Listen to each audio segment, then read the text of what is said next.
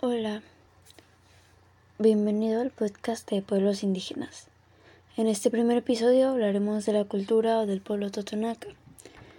Tenemos que México es un país mega diverso y pluricultural, por lo que podemos apreciar distintas culturas y pueblos que tienen origen de hace muchísimos años.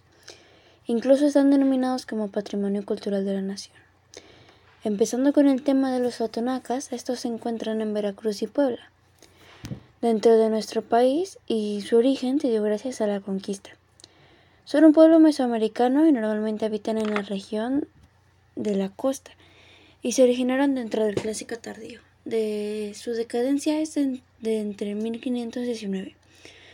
El idioma que hablan es el idioma totonaco y ya sabemos que cada uno de los pueblos indígenas tienen, un, tienen una lengua propia de su región.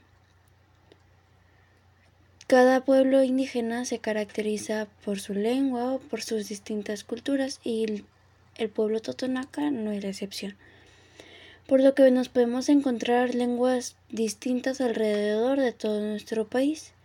El totonaco es una macrolengua que representa a la familia totonaco-tepewa y tiene una escritura de alfabeto latino se aproximó en el 2010 a unos 244.033 hablantes nativos y en México tiene el reconocimiento oficial como una lengua nacional.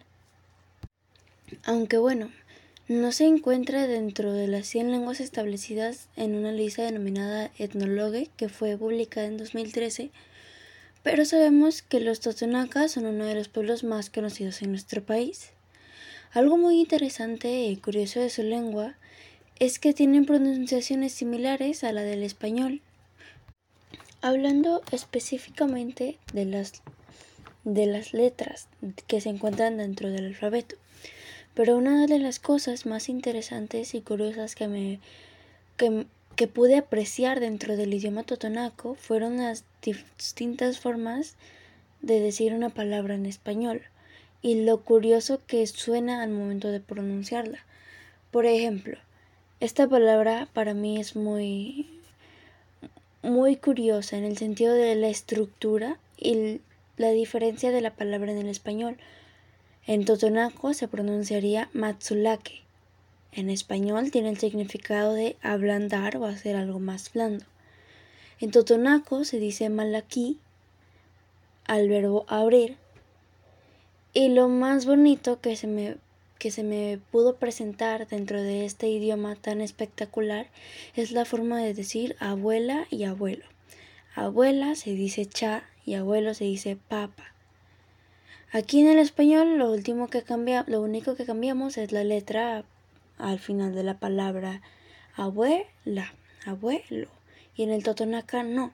En el totonaca es completamente distinto cada una de las dos palabras.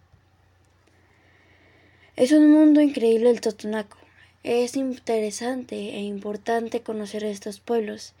De igual forma, el conocer la importancia que estos tuvieron en el desarrollo actual de nuestra civilización y la sociedad del siglo XXI aquí en nuestro querido país, México. Muchas gracias por escuchar este primer episodio del podcast Pueblos Indígenas. Hasta pronto.